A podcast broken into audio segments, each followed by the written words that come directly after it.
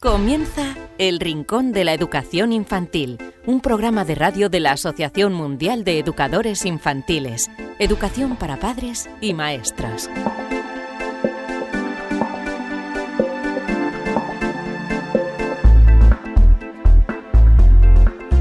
Hola a todos amigos, bienvenidos un día más a este vuestro programa dedicado a la educación infantil, el rincón de la educación infantil, recordado un programa de la Asociación Mundial de Educadores Infantiles.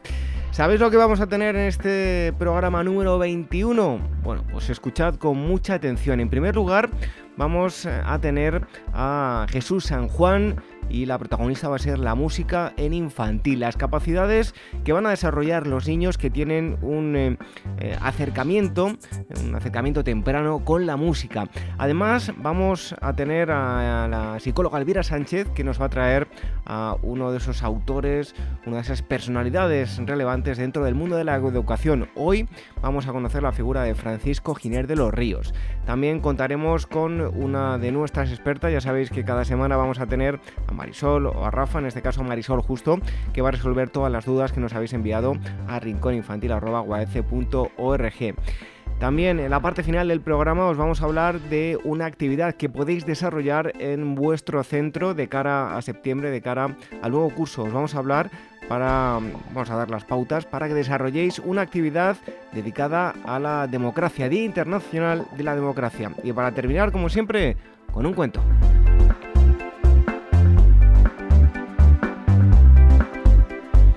Bueno, y os recordamos las formas en que podéis contactar con nosotros a través de el email, muy fácil, rincóninfantil.org y ahí nos podéis enviar las preguntas que tenéis para los expertos, para eh, Rafael Sanz o Marisol Justo, para cualquiera de, los dos, y también os podéis eh, enviar... Eh, consejos, sugerencias, lo que os gusta del programa, lo que no os gusta, lo que eh, os gustaría que, hiciéramos, qué temas queréis que, tratemos. Y también si tenéis alguna experiencia que lleváis a cabo en vuestro aula y queréis compartirla con nosotros y con todos los oyentes, nos tenéis que escribir a esa dirección para que nos pongamos en contacto con vosotros.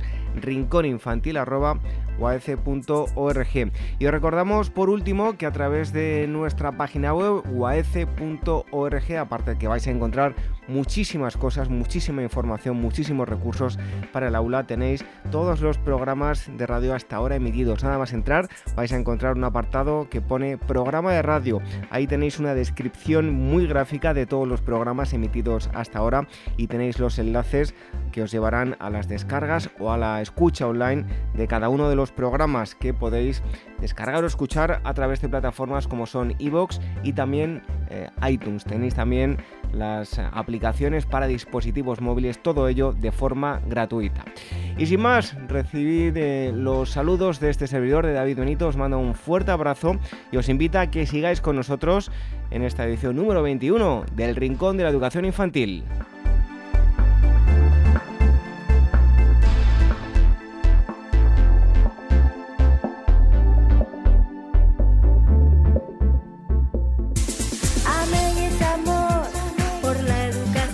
La Asociación Mundial de Educadores Infantiles AMEIUAECE organiza el Congreso Internacional Innovando en el Aula de Educación Infantil, educación de 3 a 7 años, los días 25, 26 y 27 de noviembre de 2016 en Madrid. La infancia necesita docentes con aptitudes y actitudes que faciliten experiencias de aprendizaje flexibles, innovadoras, adecuadas a los intereses de los niños y que promuevan su participación activa y entusiasta. Un docente que se convierte en investigador que acompaña al niño en la búsqueda y construcción de su aprendizaje. En este congreso, la innovación educativa supone el punto de partida para la exposición de todos los ponentes, expertos en las diferentes estrategias metodológicas del aprendizaje infantil. Además, distintas exposiciones plantearán innovaciones para el desarrollo de la creatividad en los campos artísticos, la robótica, el aprendizaje cooperativo, la lectoescritura o el bilingüismo. Apuntad esta fecha, 25, 26 y 27 de noviembre de 2016. Tenéis toda la información en waece.org.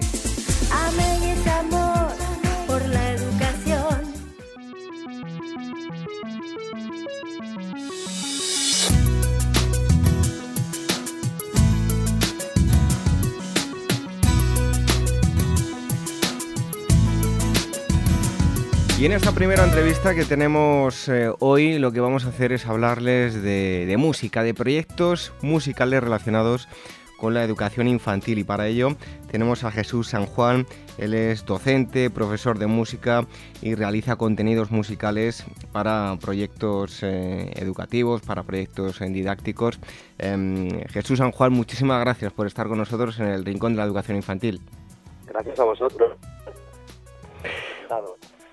Bueno, eh, Jesús, tú tienes eh, bastante experiencia en la realización de contenidos musicales y didácticos para el mundo editorial, en el sector infantil, como puede ser para SM, para Naya, Edelvives. ¿Cuáles son las claves para que las composiciones musicales le gusten a los niños? Bueno, las claves. bueno, yo creo que por, lo general la música eh, de forma natural ya gusta a los niños, ¿no? O sea, tampoco es muy difícil lo que sí que es cierto, bueno, nosotros las personas somos eh, seres musicales, es decir, eh, vivimos en un entorno que es principalmente visual pero también auditivo, ¿no? Por ejemplo, ya, ya antes de nacer oímos cosas dentro del cuerpo de nuestra madre, oímos nuestro cuerpo, oímos su cuerpo, oímos el exterior, ¿no? Entonces, digamos que, que creo que, que la música a los niños les gusta de forma innata. Lo que sí que es verdad es que tenemos que conseguir eh, mm, plantearla eh, adecuadamente. Y para eso pues sí hay que tener eh, en cuenta algunos parámetros como por ejemplo si me preguntas por claves pues en primer lugar deben desde mi punto de vista tratarse de contenidos asequibles para su edad su nivel intelectual y motriz no que no sean digamos piezas musicales demasiado largas que sean sencillas armónicamente, ¿no? que tengan, por ejemplo, una melodía pegadiza, un ritmo vivo. ¿eh? Em, por ejemplo, te puedo te puedo decir que eh, con los chicos lo que funciona muy bien es que las sesiones de trabajo musical no, sean muy extensas, no duren más, por ejemplo, de media hora, ni tampoco contengan demasiadas ideas ni demasiadas mm, piezas musicales. ¿no? Eh, yo pienso que la, la música, como cualquier otro, es un idioma, ¿no? Y, como idioma nos permite aprender contenidos, adquirir conocimiento. Y esto se puede hacer, por ejemplo, que es como normalmente trabajamos los docentes musicales, pues a través de la rima, de la dramatización. Se puede también trabajar a, través de la sonorización de un cuento, ¿no? Y algo que también funciona estupendamente bien es las canciones de rutinas a la hora de, entrar al aula, ¿no? De salir y demás en, definitiva, creo que la música es un vehículo bastante útil en el desarrollo del área de la comunicación del niño. Es decir, el niño a través de la música va a conseguir expresarse ¿no? y, ser más libre. ¿eh? Em, también creo que esto tiene una relación muy directa con el juego. ¿no? La música está asociada al baile, a la diversión. ¿no? Eh, y bueno, pues como claves, mm, principalmente las que te, las que te he comentado, es decir, que sean sobre todo piezas eh, atractivas, con un planteamiento y una, una forma de, de plantearse atractivo y, yo creo que bueno, luego también lo que hay que hacer es estudiar en cada caso el niño y el grupo en, en concreto cómo se comporta ¿no? y cómo reacciona a diferentes a diferentes tipos de música. Bueno, nos adelantabas antes algo de, los contenidos, pero ahora te voy a preguntar más en profundidad, ¿no? ¿Cuáles son eh, los factores a tener en cuenta a la hora de, la selección, eh, en este caso sí, del contenido musical? factores para la selección del contenido, bueno, pues yo considero que los, los, niños deben escuchar música de todo tipo, ¿eh? en su justa medida, es decir, bueno, ellos Mm, ten en cuenta que no, no les podemos poner a, los chicos muy pequeñitos un disco de una ópera, ¿no? Que a lo mejor dure tres horas. Bueno, pues sin embargo, una suite, una parte de una ópera, pues puede ser muy muy entretenido, ¿no? También hay contenidos eh, que nos servirán concretamente para adquirir un conocimiento concreto, ¿no? y otros que simplemente pues los utilicemos como disfrute, ¿no? Con respecto a factores que pues mira, algo que mm, técnicamente funciona muy, muy bien son las tonalidades mayores. No, no, pero la tonalidad mayor suele funcionar bastante bien. Luego, por ejemplo, utilizar compases binarios y ternarios, alternarlos, ¿no? También, como te comentaba al principio, que los arreglos musicales sean atractivos, ¿no? Que los arreglos de los instrumentos que suenan no sean planos, sino que sean atractivos, porque los, niños son así, enseguida eh, captan, eh, su atención a través de, los arreglos, ¿no? de los instrumentos que utilice. Luego, por ejemplo, algo muy importante creo que es contemplar todos los estilos musicales, el rock, la salsa, el rap, un blues, ¿no?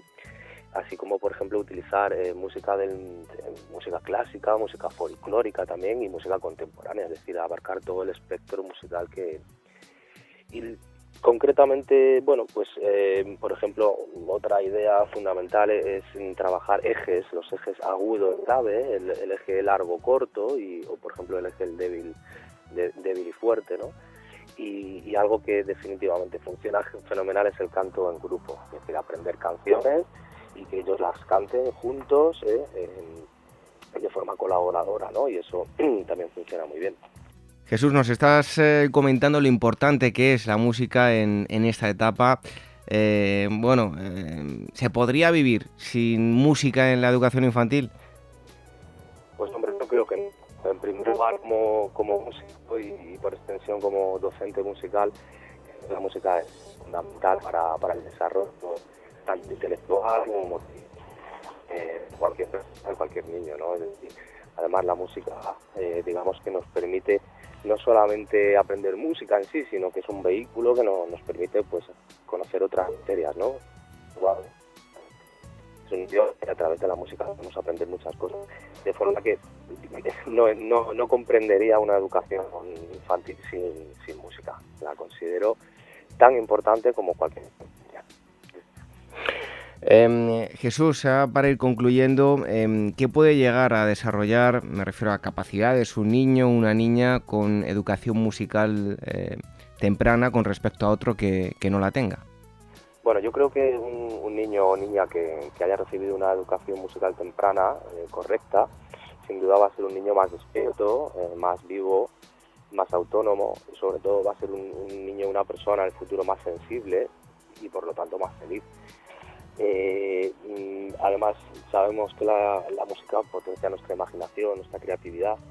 Supone además un primer acercamiento al lenguaje musical, que es un lenguaje que de mayor puede servirle para leer, interpretar música, ya sea como ocio o también, que es una, una, opción profesional, ¿no? La música. De manera que, que un niño que haya recibido una educación musical temprana sin duda va a ser un niño más feliz, eso sin duda.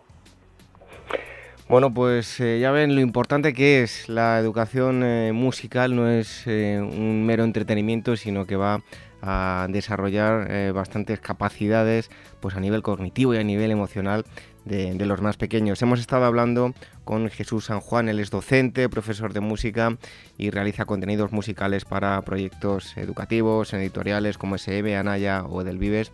Jesús San Juan, muchísimas gracias por haber estado con nosotros en el Rincón de la Educación Infantil. Gracias a vosotros, un verdadero placer.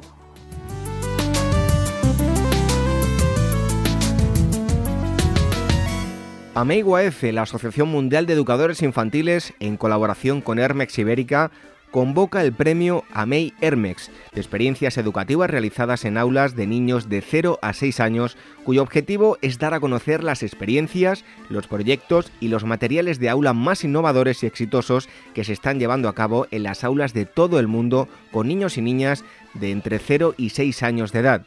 Hay dos categorías, experiencias con niños y niñas de 0 a 3 años y con niños y niñas de 0 a 6 o 7 años. El trabajo ganador de cada categoría recibirá 1.000 euros y además asistirá al Congreso Internacional celebrado en Madrid, innovando en el aula de educación infantil los días 25, 26 y 27 de noviembre de 2016. Tenéis toda la información en uaf.org.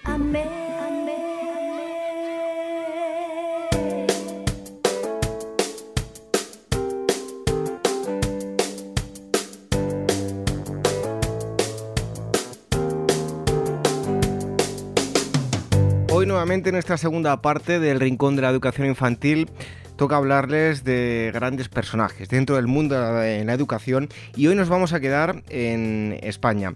Recibimos ya a la psicóloga Elvira Sánchez. Eh, bienvenida una vez más al Rincón de la Educación Infantil. Muchas gracias, David. Bueno, decía yo que nos íbamos a quedar en España y es que hoy nos traes la figura de Francisco Giner de los Ríos. Cuéntanos. Pues mira, os cuento que Francisco Giner de los Ríos nace en Ronda, Málaga, el 10 de octubre de 1839 y muere en Madrid el 18 de febrero de 1915, es decir, vivió 76 años lo que para la época era bastante teniendo en cuenta la esperanza de vida. Los que trabajamos en educación le conocemos porque fue un gran pedagogo, filósofo y ensayista español. Y además fue el creador y director de la Institución Libre de Enseñanza, que se conoce como el ILE por sus siglas. Tras la Guerra Civil Española, la obra de Giner en general, bueno, y en concreto la Institución Libre de Enseñanza, fueron condenados por el régimen eh, franquista y, extinguidas. Como, bueno, como os había comentado, eh, Francisco Giner de los Ríos nace en el 1839 en Málaga. Es el primer, el primer hijo de Bernarda eh, de los Ríos Rosas y de Francisco Giner de la Fuente, que era funcionario de Hacienda. Su tío, es decir, el hermano de su madre, fue Antonio de los Ríos Rosas, que fue presidente del Congreso de los Diputados durante tres legislaturas.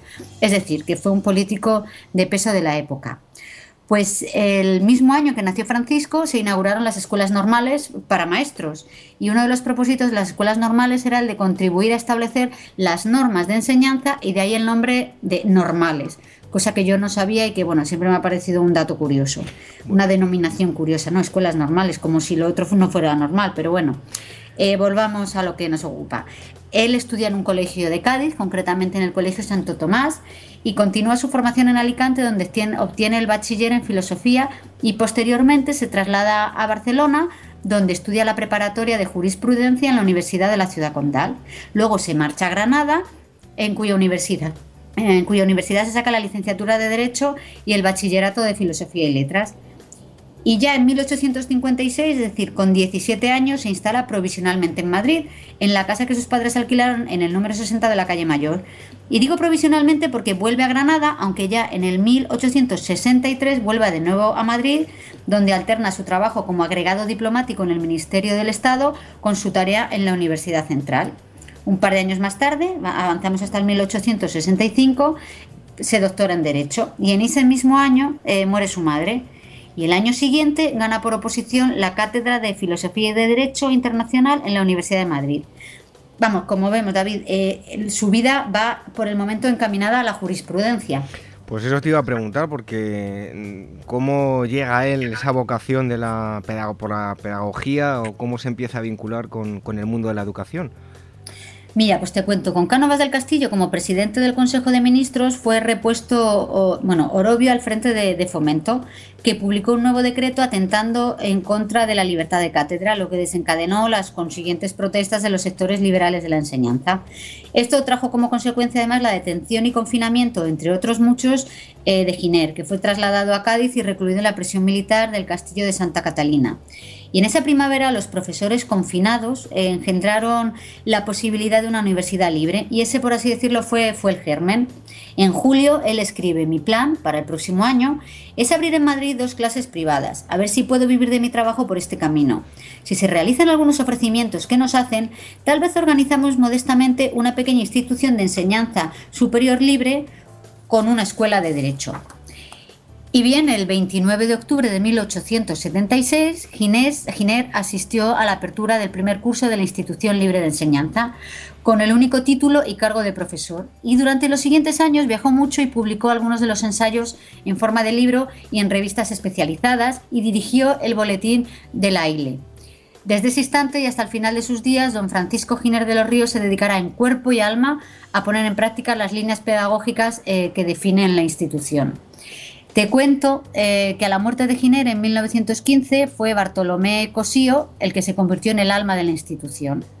También bueno, quiero traerte un dato curioso, y es que la Guerra Civil Española, bueno, que, que fue eh, entre el 1936 y el 1939, como avanzaba un poquito antes, obligó a cerrar el centro y la institución libre de enseñanza fue, fue, bueno, fue disuelta por el Boletín Oficial del Estado el 28 de mayo de 1940 en 1978, tras casi 40 años de silencio, volvió a la actividad la Fundación Giner de los Ríos y en 1985 se produjo la devolución del emblemático local de la ILE en la calle Martínez Campos de Madrid.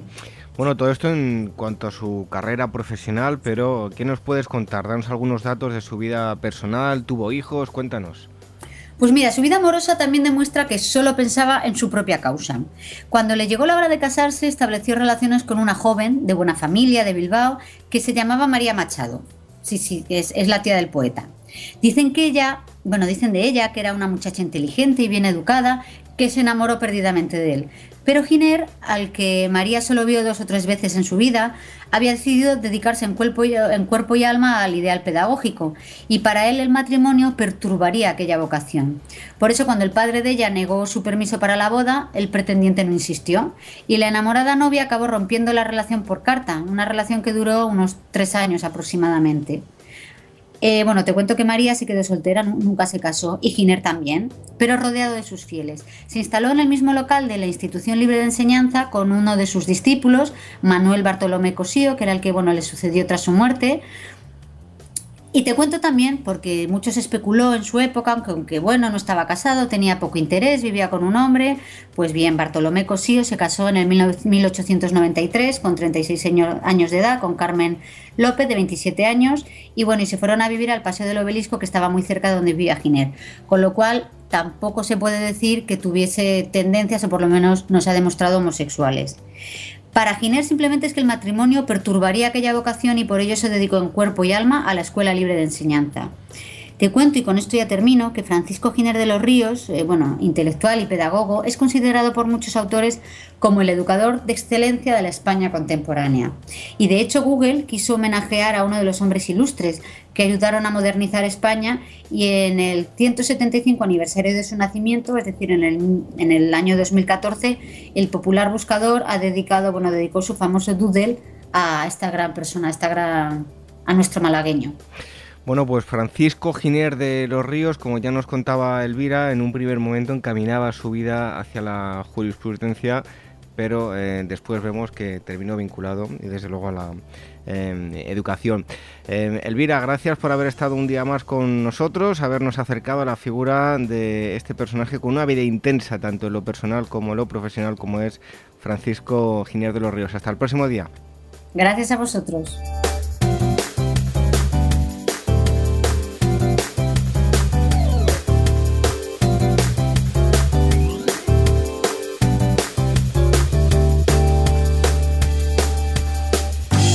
¿Quieres formar parte de la gran familia de profesionales de la educación infantil del mundo? Solo en Facebook somos ya más de 110.000.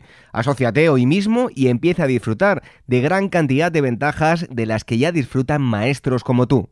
Y cuantos más seamos, más podremos hacer por mejorar la calidad de la educación que reciben los más pequeños. Todos los detalles en la web de la Asociación Mundial de Educadores Infantiles www.uaece.org.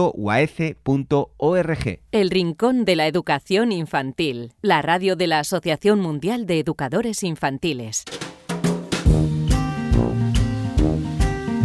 Para los que nos escuchan semana tras semana esta música, ya saben que viene acompañada de preguntas, preguntas que nos enviáis todos vosotros a rincóninfantil.org y que las contesta Marisol Justo, que está una vez más aquí con nosotros en el Rincón de la Educación Infantil.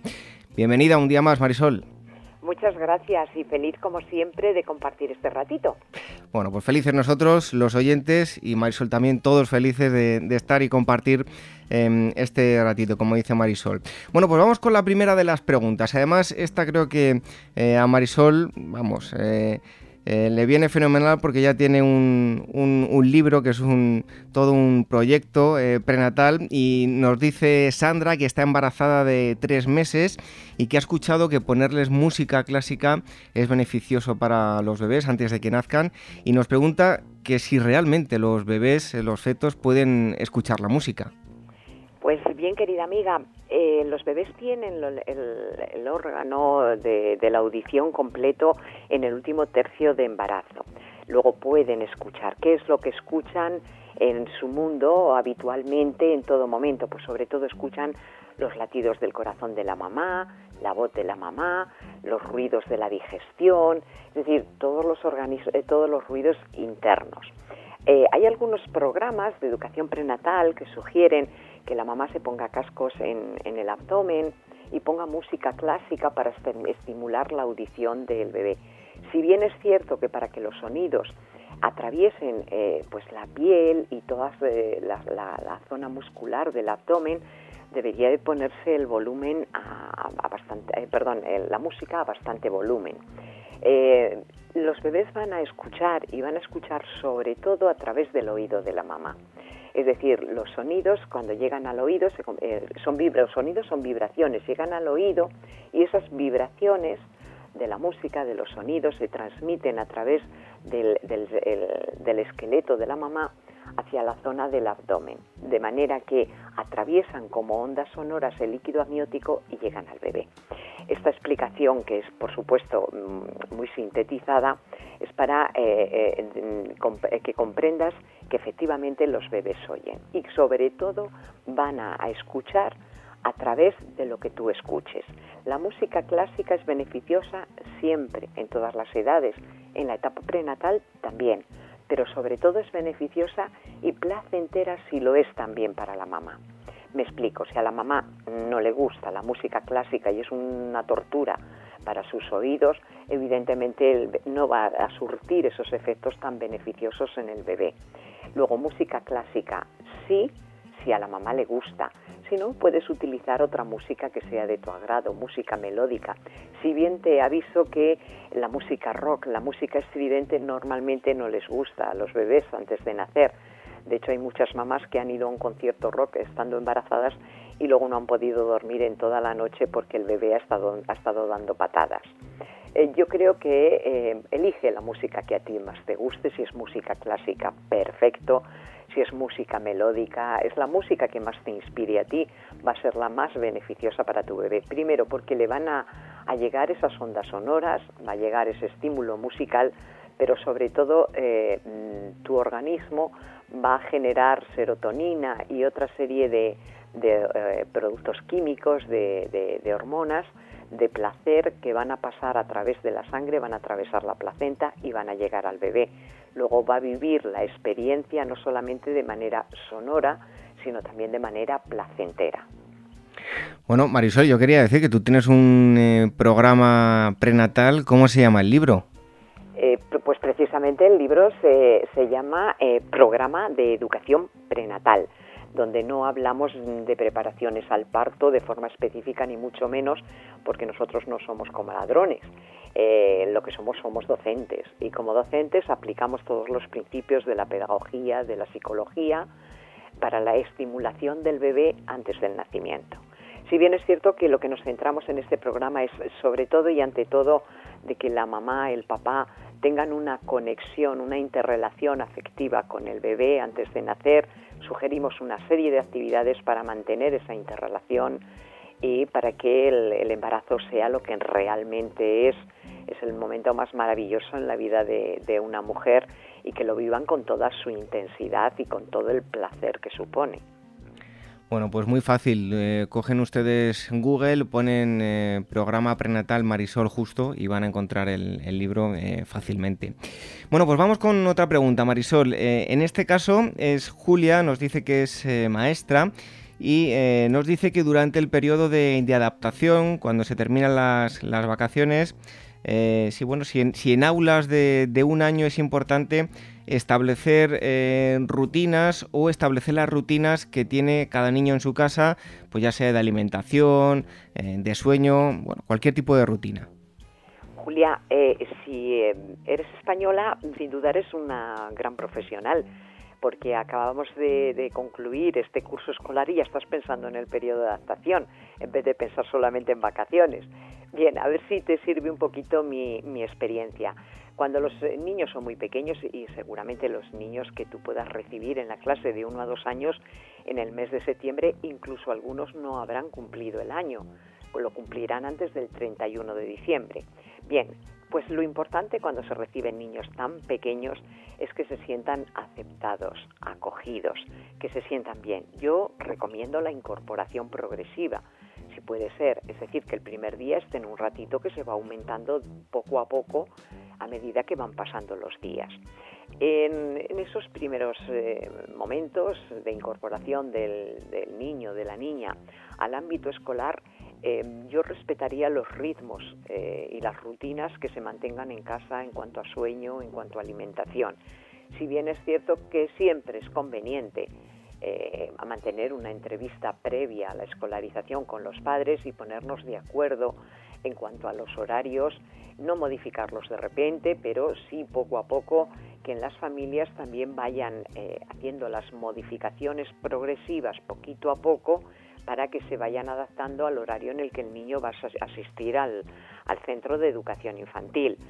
Luego, en principio, no hacer grandes cambios, que ya es un cambio significativo para, el, para niños tan pequeños, el pasar del ámbito familiar al ámbito escolar, no hacer grandes cambios, pero sí de antemano hablar con las familias para que esos cambios, muy poquito a poco, se, vayan realizando y para que los niños lo vivan de la manera más equilibrada posible, emocionalmente hablando.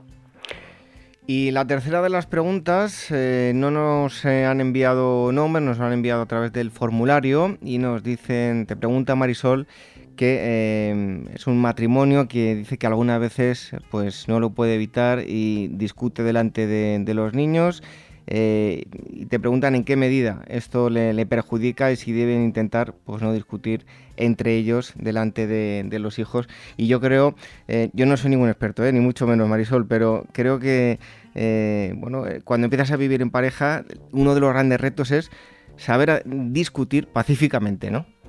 Bueno, vamos a llamarle dialogar. un cambio de opiniones.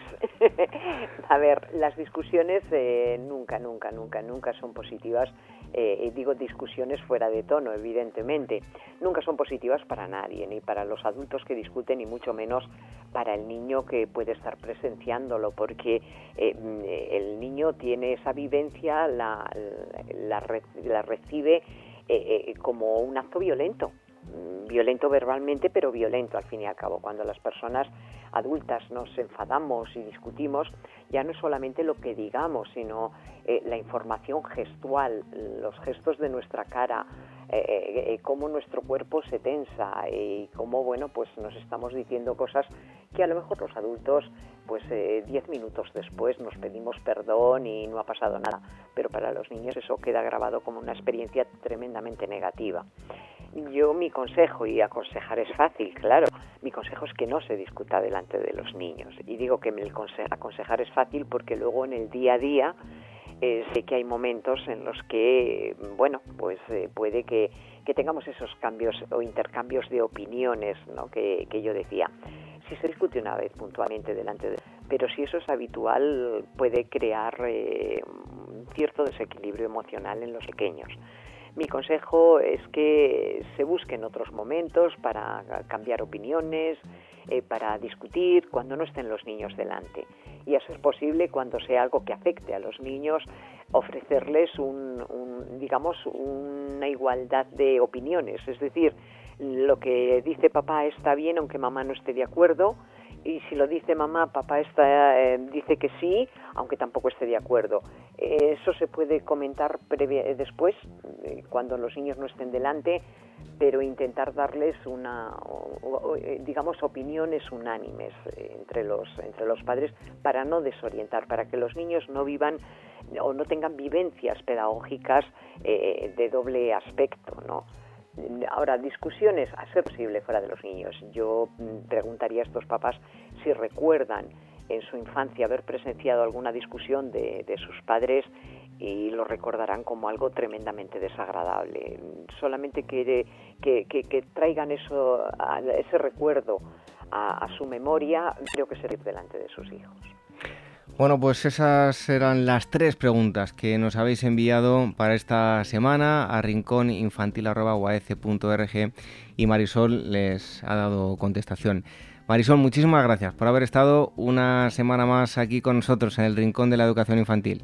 Gracias a ti, David, y un abrazo muy grande para nuestros amigos y eh, el más feliz de los veranos. Un fuerte abrazo, Marisol. Igualmente.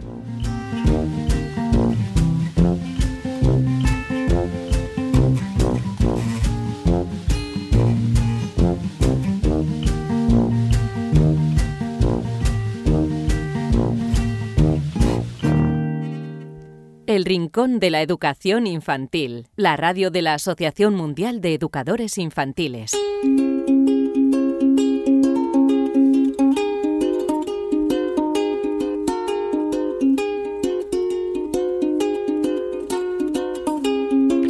Habitualmente en esta parte del programa y cuando escucháis esta música es que llega el turno de daros voz a todos vosotros, eh, a las experiencias de aula.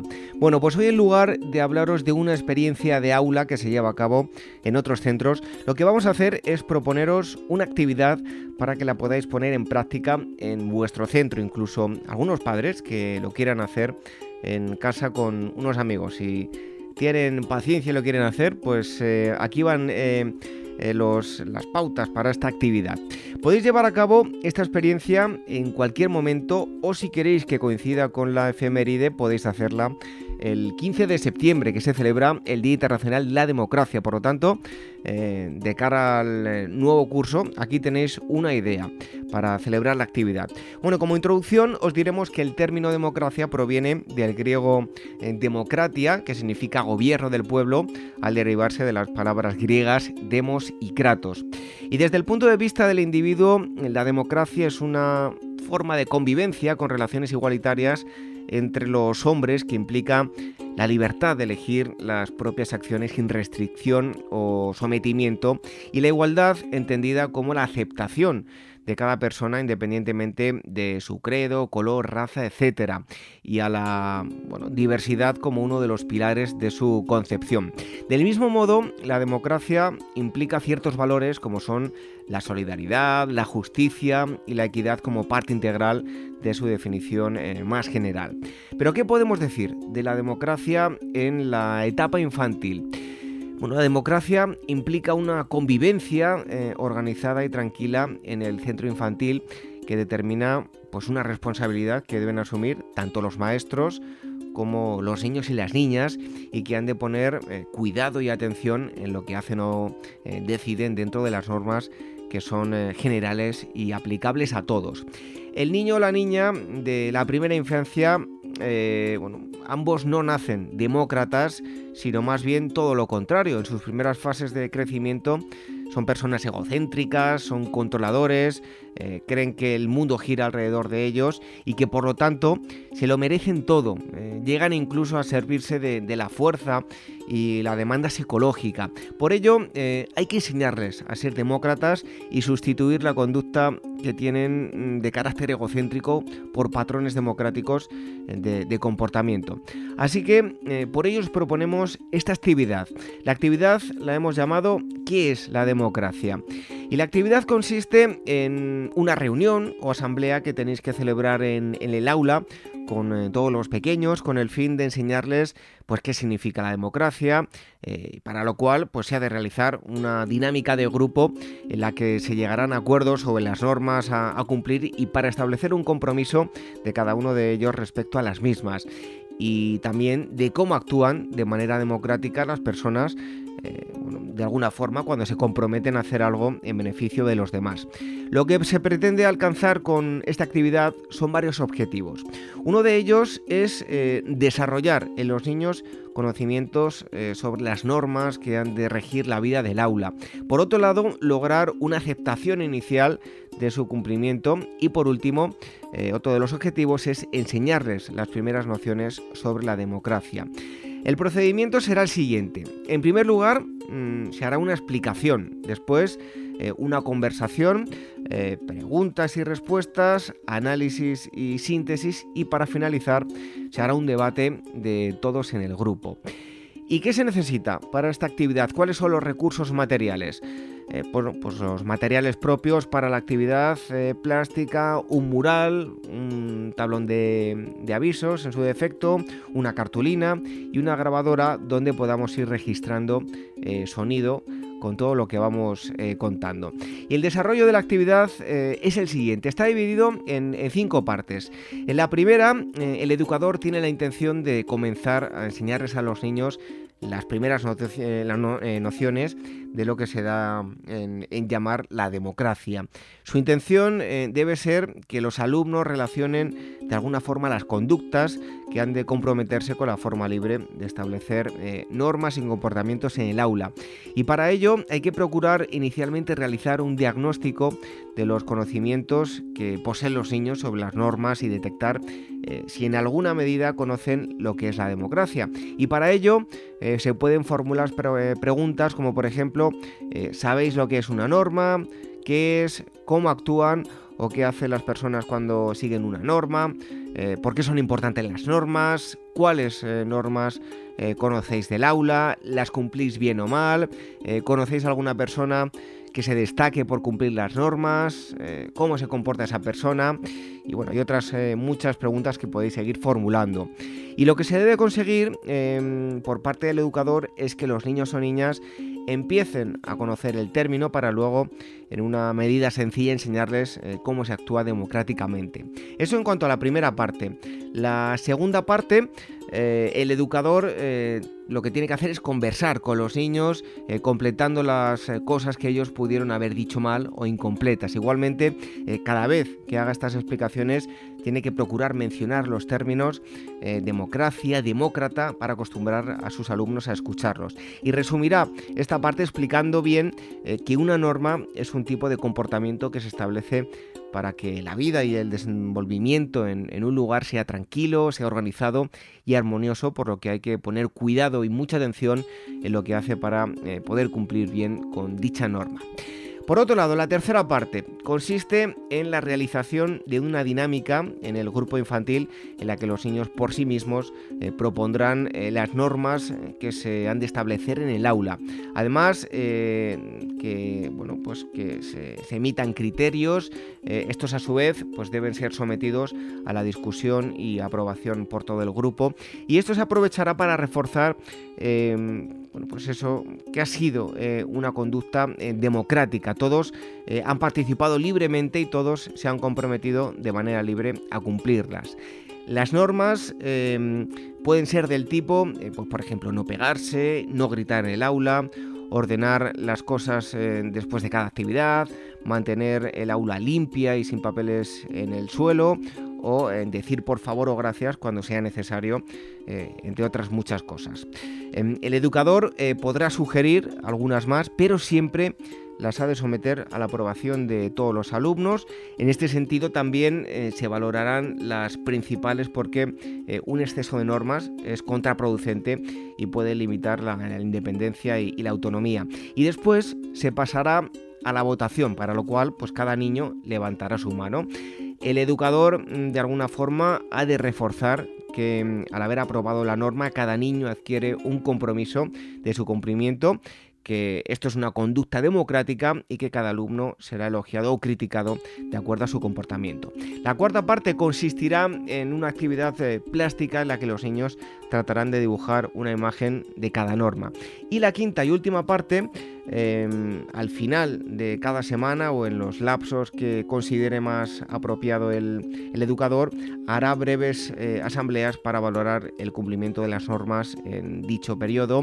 En ellas se elogiará y premiará a los cumplidores y se les hará un análisis crítico a todos los incumplidores para eh, de alguna forma incitarlos a que en el siguiente periodo superen sus dificultades.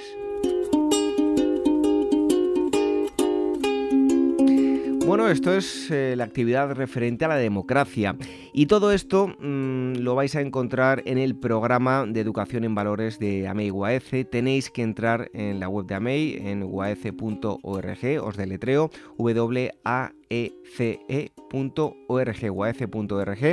y vais a tener mucha más información en dos sitios.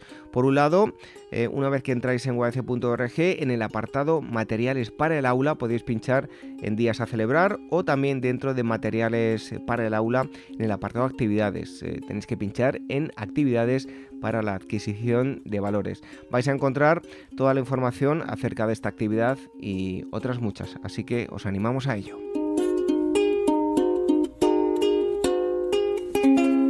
Nuestro Twitter, arroba ameiwaec.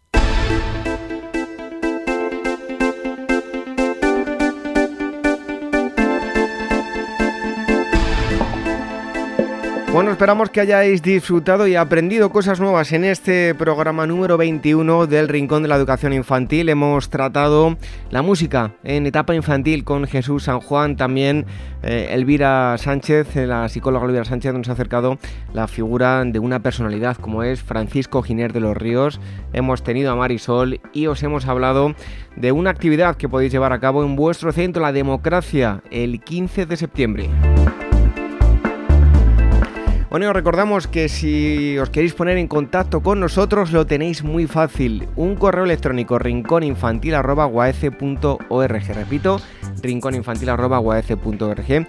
Nos podéis escribir para todo lo que queráis, eh, bien sean eh, dudas para que os las respondan tanto Marisol eh, Justo como Rafael Sanz o también si tenéis sugerencias, lo que os gusta del programa, lo que nos gusta, si nos queréis contar algo, nos lo podéis hacer saber a través de este correo electrónico rinconinfantil.org.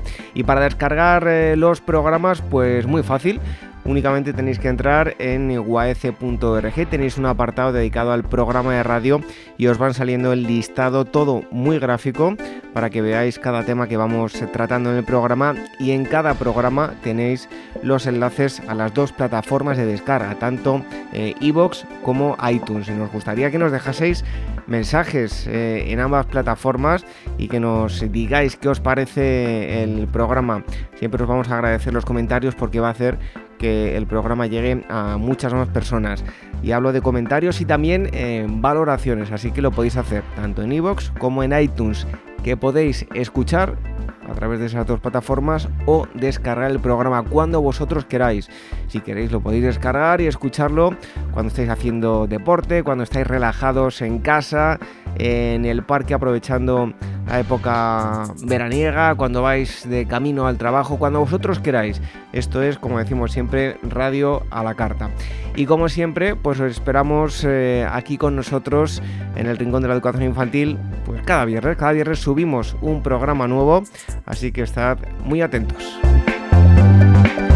Y antes de marcharnos, ¿qué hacemos? Os regalamos un cuento para que disfrutéis con eh, los más pequeños, ya sea en la escuela, en casa, en fin, que se lo pongáis y disfrutéis con ellos, veáis las, caras que, las caras que ponen cuando escuchan el cuento. Así que os esperamos el próximo viernes aquí en el Rincón, la educación infantil. Os dejamos con un cuento.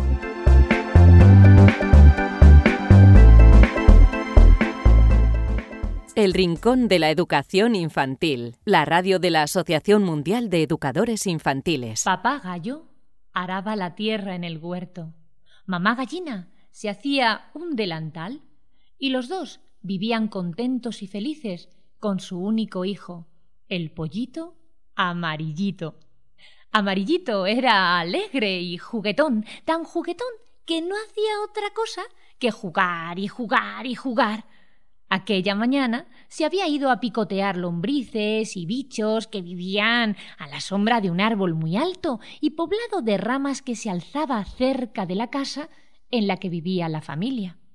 Picoteaba el pollito amarillito las hormigas traviesas y las lombrices y los gusanos negros con sus muchos pares de patas cuando se acercó, dando saltitos, un conejo. ¿Quieres jugar? le preguntó Amarillito. No, primero tengo que hacer mis deberes escolares, contestó el conejo.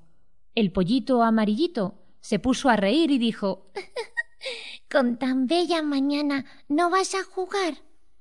El pollito amarillito se puso a reír, los dientes al aire, bigotes al viento, se fue el conejo, contento, contento. Por el otro lado de los caminos que bordeaban el árbol venía gruñendo el cerdo regordete.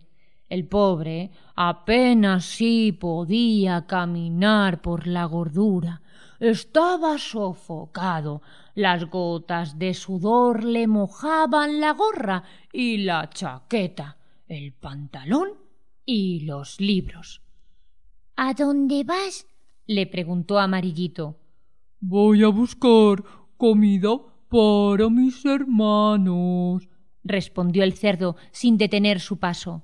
El pollito se puso a reír y le dijo No seas tan bobo. El día está muy bueno para jugar. Reía el pollito cuando corría que corría el perro cachirulo. Venía con sus libros y cuadernos. ¿A dónde vas, amigo? preguntó el pollito. Voy a la escuela. Voy a aprender. le contestó con alegría el perro, al tiempo que meneaba la cola, como si con ella lo estuviera saludando. Pero Amarillito, esta vez, no se puso a reír, ni le devolvió el saludo. Van a hacer los deberes escolares, se dijo. Van a buscar la comida que le encargó su mamá, van a la escuela. ¿Es que acaso ya nadie juega en esta finca? El perro, que lo oyó, le dijo Sí, todos seguimos jugando como siempre, pero primero hay que hacer otras cosas que son muy importantes. Cada cosa a su debido tiempo. Después jugaremos.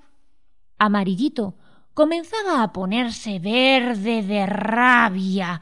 Le iba a dar un ataque de furia y picotear al perro cuando el aire arrastró un papel y fue a ver cómo se movía. El papel estaba escrito con letras negras. Amarillito, que no sabía leer ni escribir, aunque ya tenía edad para eso, se puso a picotear las negras letras como si éstas fueran hormigas o gusanitos. Una paloma, que lo había observado todo desde una de las ramas del árbol, al ver la desesperación del pollito que picoteaba y repicoteaba los negros trazos sobre el papel, le dijo No, pequeño amarillito, esas cosas que picas no son hormigas, ni bichos, ni lombrices, ni gusanitos. El pollito, con cara de asombro, miró a su vecina y le preguntó ¿Qué son? amiga Paloma. Esas, esas figuras que picas y picas son letras, son letras escritas en las hojas de un libro. ¿No lo sabías? No, no lo sabía. Claro, si no lo has aprendido, no puedes conocerlas. ¡Ay, tú solo piensas en jugar! ¿No sabes acaso que hay cosas tan importantes como jugar. ¿Y. ¿Y dónde se aprende? Oh, se aprende en la escuela infantil. ¿Y cómo. cómo se aprende? Oh, se aprende estudiando. Se aprende estudiando en la escuela infantil. Entonces ya no podré jugar más. Tengo que ir a la escuela dijo Amarillito. No, no, por eso no tienes que dejar de jugar. Primero, primero vas a la escuela, llegas a tu casa por la tarde, sales a jugar un rato hasta que tu mamá gallina te llame. Te bañas, comes y haces tus deberes. ¿Ves? Hay tiempo para todo, porque hay cosas que se hacen primero y otras después. Solo hay que organizar el tiempo. Entonces el pollito amarillito dobló la hoja escrita y lleno de alegría por haber comprendido algo tan importante, corrió por el camino hacia la escuela infantil.